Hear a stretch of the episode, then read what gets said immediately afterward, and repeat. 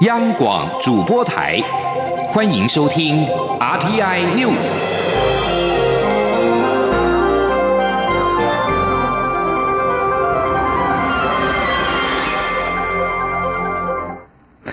各位好，我是张旭华，欢迎收听这节央广主播台提供给您的 RTI News。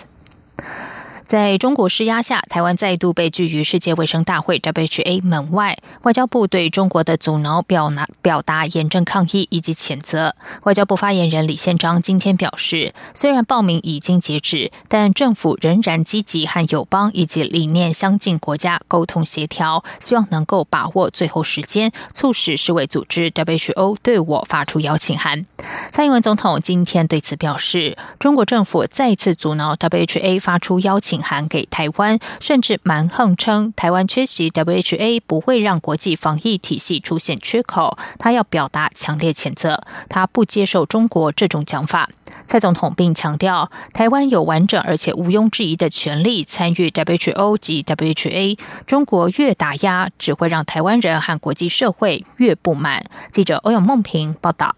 针对台湾今年仍无法参与世界卫生大会 （WHA），且中国片面对外宣称已经对台湾参与全球卫生事务进行妥善安排，蔡英文总统七号访视贡寮区渔会后受访时表示：“我方当然不能接受中国这样的说法。”他强调。健康权是普世价值，台湾人有完整且毋庸置疑的权利加入世界卫生组织 （WHO） 以及 WHA。中国越打压，只会让台湾人及国际社会越不满。总统说：“WHO 跟 WHA 本来就是要服务全世界呃人的健康，而不是为了要去呃去去维持一个国家的。”呃，特定的政治的立场哈，所以呃这件事情呢，我们很坚定，我们有权利参加 WHO，参加 WHA。那呃，中国越是打压的话，会让啊台湾人啊更呃不满，那国际社会也对中国的这种态度哦也越来越不满。蔡总统随后也在脸书上表示，对于中国政府再次阻挠 WHA 发出邀请函给台湾，甚至蛮横声称台湾缺席 WHA 不会让国际防疫体系出现缺口，他要表达强烈谴责，他不接受中国这种讲法。总统指出，最近有越来越多国际伙伴，包括美国、日本、欧洲各国的行政或立法部门，以及世界医师会等国际医卫专业组织，都公开声援台湾，因为健康不该有国界，积极贡献国际医疗工位的台湾，绝对不能被排除在 WHA 之外。不论中国政府如何蛮横打压，都不会改变台湾追求健康福祉以及贡献专业给世界的决心。中央广播电台记者欧阳梦平在台北采访报道。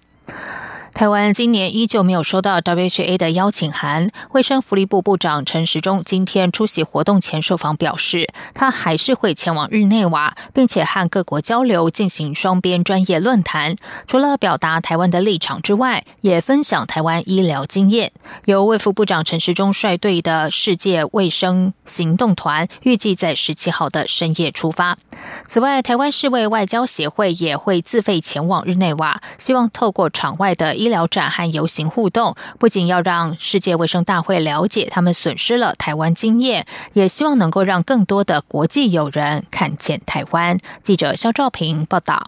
台湾再度无法参加世界卫生大会，不过来自台湾医界的热血并没有受到打击。台湾是为外交协会延续去年在场外展示台湾医疗成果的想法，今年又规划前往日内瓦办医疗展。台湾世卫外交协会总召江冠宇表示，今年世界卫生大会的主题是基础照护，也就是如何做好临床的照顾工作。因此，他们配合主题，找来健康科技创新工具，要在日内瓦车站大秀台湾医疗实力。江冠宇说：“当地的居民跟那个另一端的那个台湾的医疗人员哈，可以在荧幕上互相对话。”好，这是第一个。然后第二个哈，我们会有远距的听诊器，那个只有那个听的那一端，那个他们的呼吸音会经由讯息，然后传到荧幕上上面来，然后我们帮他分析状状况。然后第三个就是说，病人可能身上有一些那些呃，方式像是打点滴，或者是说管管路这些东东西啊，如果出现状况的话哈，我们会有远端的那个呃警示。江冠宇表示，虽然他们有在网络上号召群众募资。但相关费用都是用来印制台湾医疗文宣品，这项行动包含机票、食宿，都是协会成员自己负责。只是为什么非要在世界卫生大会期间自费到日内瓦办台湾医疗主题展？江冠宇说：“希望让世界知道台湾可以提供超越金元的医疗价值。”他说。哦，那其实那个台湾这这边哦，可以提供超越金元以外那人的价值，只要说透过科技的合作这样。那我觉得，让世界卫生大会知道，你们把台湾排除在在外，那你就会损失来自于台湾啊基础照护品质的经验，还有说我们更多创新的做法跟世界分享，他们就会损失这些这些东西。台湾世卫外交协会将在十七号整装出发，十八号、十九号会在日内瓦车站举办台湾医疗展。二十一号就会带着行动医疗科技设备参加游行，希望透过实际互动，让国际了解台湾的医疗实力。中央广播电台记者肖照平采访报道。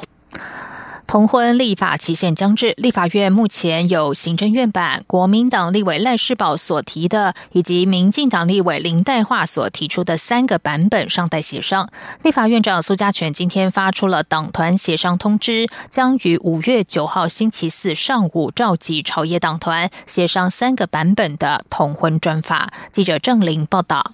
司法院大法官会议在二零一七年五月二十四日作出第七四八号解释，认为现行法令为保障同性婚姻违宪，要求主管机关在解释公告后两年内修改相关法律。随着五二四期限逼近，立法院司法及法制委员会五月二日进行同婚专法立法的首次协商，但当时林代画版尚未进赴二读，在场地委要求待进赴二读后再行协商，因此没有触及法案内容。苏家全办公室。七日发出开会通知，五月九日上午将就行政院提出的司法院释字第七四八号解释施行法草案、下一代幸福联盟委由赖世宝提案的公投第十二案施行法草案及林代化所提的司法院释字第七四八号解释即公投第十二案施行法草案协商。民进党团干事长管碧玲表示，党团会议还未针对同婚专法再开会讨论，目前还是维持开放态度。过去一直都是说。开放投票嘛？那目前没有新的党团会议有新的决议。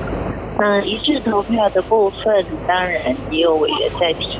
但是呃，这个都还需要党团会议才能决定。国民党团书记长吴志阳则说，每个党每个委员想法都不一样，没办法要求大家去支持哪个案子，大家就设法提出修正意见，慢慢达到共识。我觉得也是有机会啦。就是东修修西修修，最后达到一个共识也是有可能。因为这个事情其实照理说不是蓝绿的问题，是社会价值的问题。所以你看，有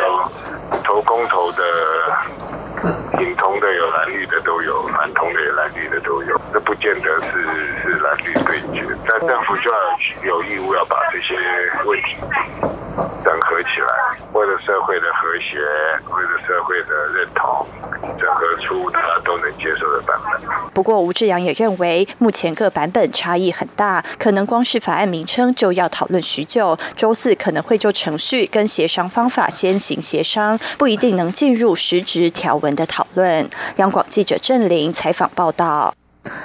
接下来关心的是，行政院主计总处今天公布了四月消费者物价指数 CPI，较上年同月涨百分之零点六六，是近六个月来的高点。其中蔬菜大涨超过两成，创近十四个月来的新高；鸡蛋也上涨一成四，但涨幅较上个月收敛。主计总处分析，蔬菜受到三月中旬连日降雨以及产季交替的影响，再加上去年的基期低，涨幅较为明显，但整体物价涨幅。仍然是温和平稳。记者杨文军报道。主计总处七号公布四月消费者物价指数 CPI，较上年同月涨百分之零点六六，为近六个月来的高点。主要是因为蔬菜、蛋类、燃气、油料费及旅游团费价格上涨所致。其中，蔬菜大涨超过两成，创近十四个月来新高；鸡蛋也上涨一成四，但涨幅较上个月的二成四收敛不少。主计总处分析，蔬菜受到三月中旬连日。降雨及产季交替影响，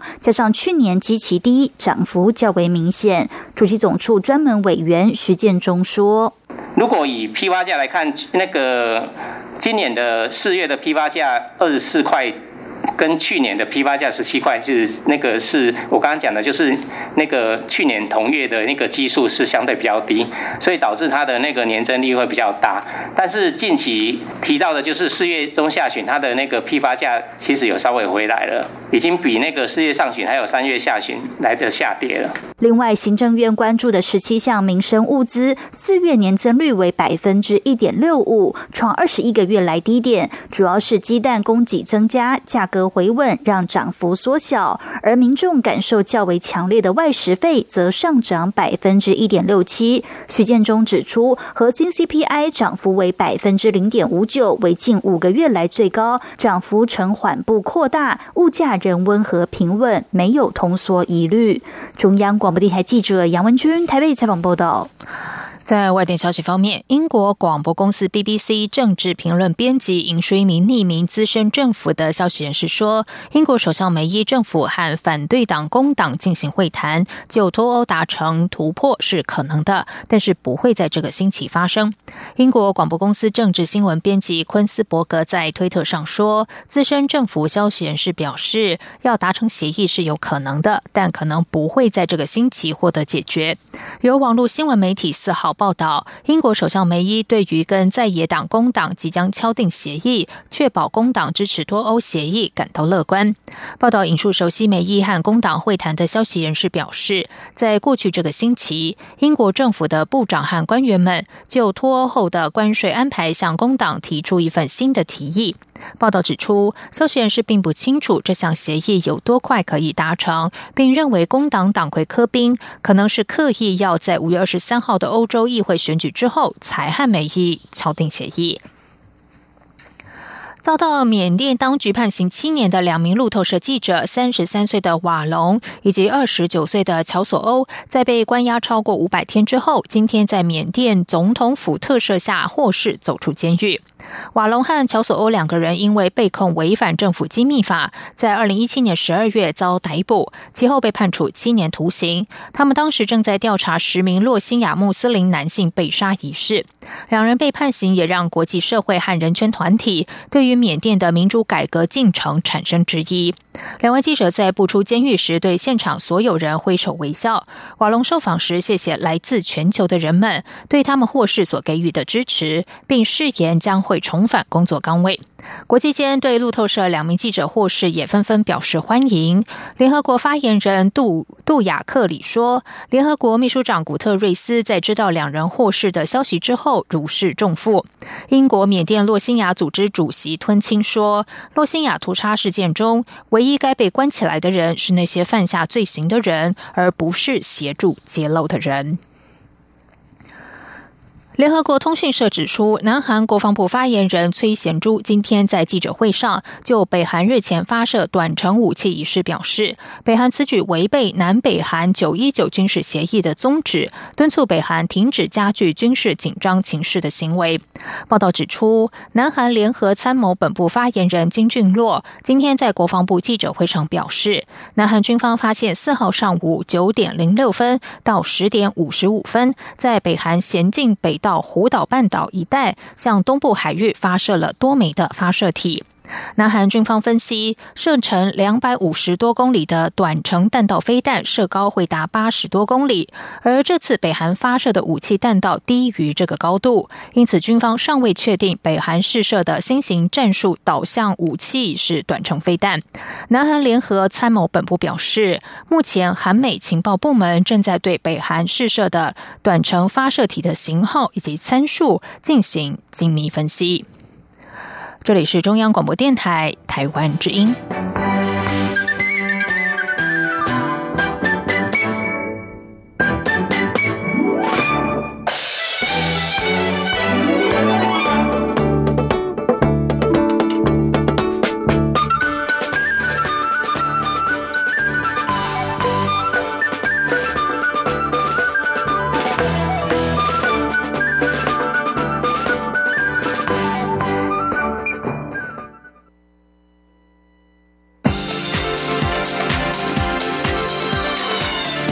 是中央广播电台，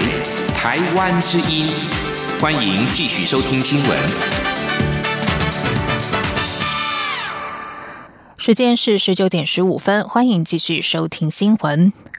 国民党党内总统。民进党的党内总统初选是否纳入手机民调，成为蔡赖阵营的攻防焦点。行政院前院长赖清德今天表示，基于制度的稳定性，手机民调能否正确反映民意，与没有母体群或有作弊机会等问题之下，党中央应该沿用目前的规定，以家户电话作为民调的方式。赖清德并强调，在进入关键时刻才要改变民调方式，不可不慎。民进党是民主政党，应该要守护民主招牌，不要自己把招牌拆了。而蔡英文总统今天在受访时表示，民调必须要更贴近社会的生活方式。现在手机的普及率已经远远超过市话，他认为民进党必须跟着与时俱进。民进党新闻部主任丁允恭今天指出，民调方法的改变要由中执会修正民调执行办法。如果有这样的提议或是讨论，党中央会尊重中执会的讨论和决议。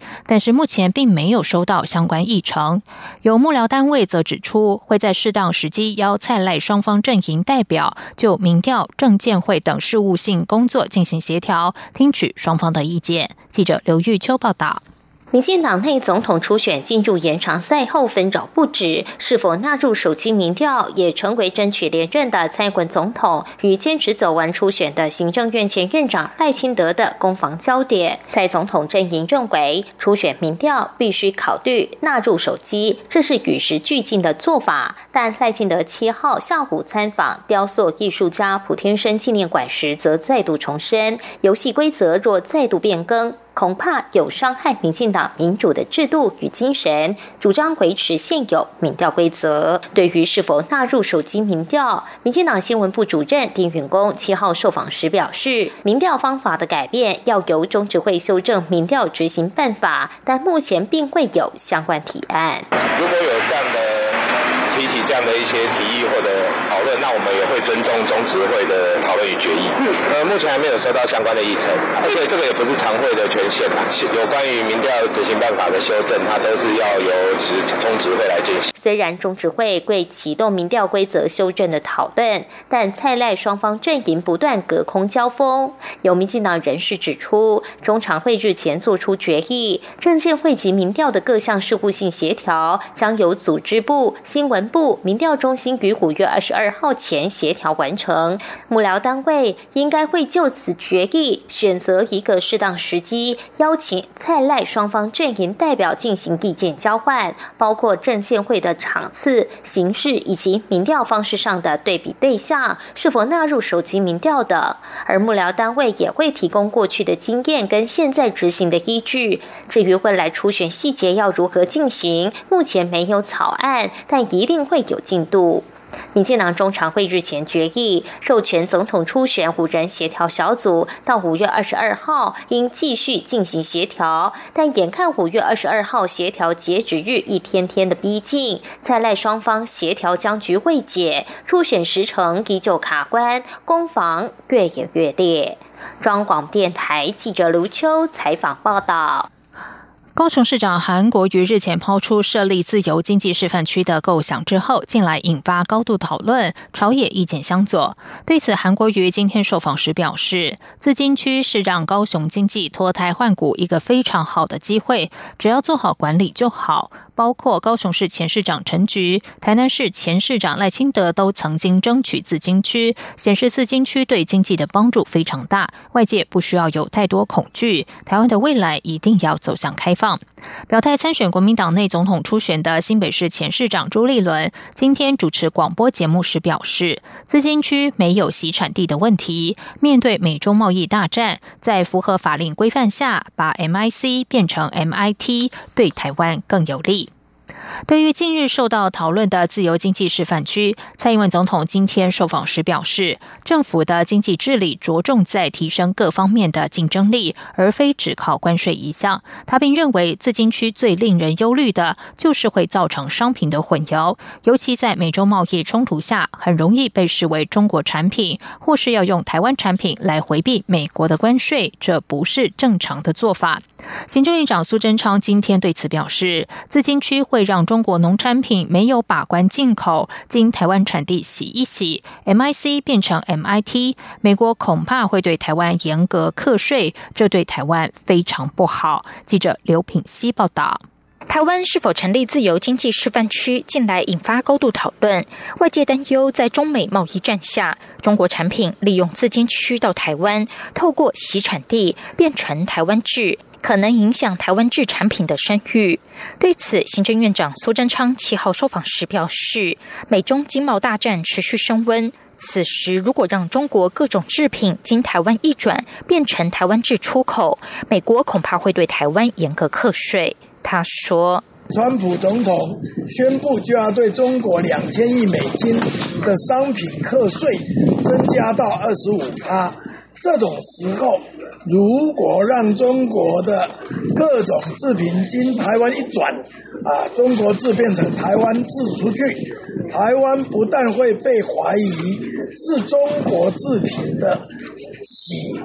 产制地的国家，以至于连美国都对台湾来严格来课税的话，那我们台湾真的受不了。苏贞昌指出，至今驱使的区内外不公平，会让中国农产品没有把关的进口。经台湾一洗，中国制变成台湾制，MIC 变成 MIT，这非常糟糕。国民党此时推自金区很奇怪，对台湾很不好。苏贞昌强调，目前台商大量回到台湾，光这几个月的投资就已经破两千亿，而且外资也一直加码。台湾在全世界自由贸易度的评比在前十名，台湾的超级创新则与美国、德国、瑞士同样位居全球前四名，代表台湾是自由贸易度最高的地方，让大家有信心。央广记者刘品熙的采访报道。接下来关心的是，台铁环岛之星观光列车今天首度结合荣登台北米其林指南的必比登美食，要让海内外的旅客在搭火车欣赏宝岛风光之余，也能够享用到台湾获得国际认证的在地美食。交通部长林佳龙也表示，相当期待搭乘这次台铁局和观光局合作推出的铁道旅游产品，认为这不仅是最高级的享受，也可以将台湾最美好的风景美食呈献给。全世界记者吴丽君报道。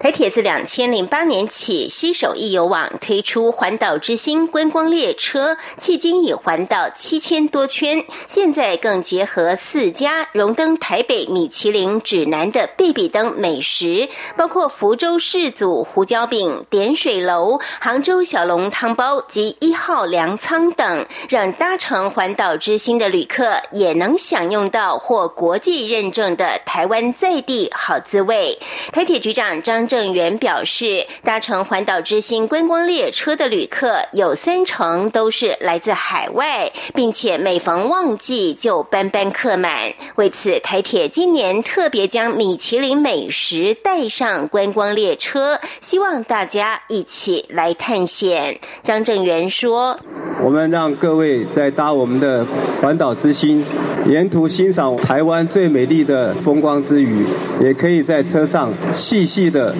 品尝我们的米其林在地美食。当观光列车遇见米其林美食，到底会蹦出什么样的火花？就需要大家来探险、来体验啊！所以欢迎国内外的朋友啊，现在就收拾你的行囊，来一趟观光列车之旅吧。交通部长林佳龙也表示，坐火车环岛旅行不仅是国人一生一定要有的体验，也是国际旅客认识台湾最好的方式。而当观光列车遇见米其林美食，会是什么样的体验？连他自己都很期待，希望有一天能带着亲朋好友一起来搭乘。林佳龙说：“交通部台铁局跟观光局的合作，让我们环岛之星啊，可以呢结合米其林的美食。哦，我想这个可以说是最高级的一个享受。那这一次的结合，也让我们台铁的观光列车大大的提升它的服务品质，也可以成为我们未来铁道观光啊很重要的一个产品。所以我自己都很想去搭火车，享用米其林的美食。这个是做一个交通部长啊，我自己啊。呃，很期待，好，也能够亲身去体验。想在移动的餐厅体验米其林认证的美食滋味，只要在五月八号到六月三十号的每周一到周五搭乘环岛之星，就有机会享用。中央广播电台记者吴丽君在台北采访报道。接下来就进行今天的前进新南向。前进新南向。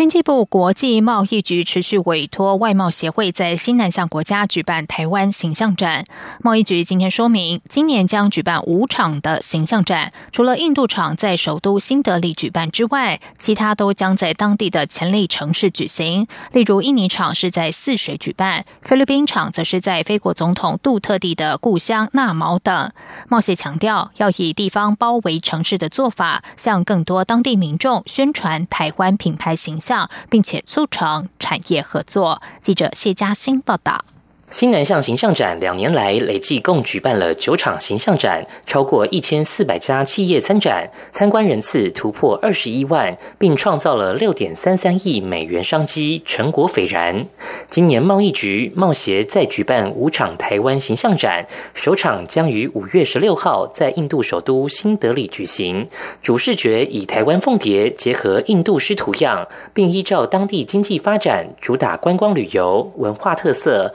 农。产新创医疗、绿色产品等，宣传台湾优质产品形象。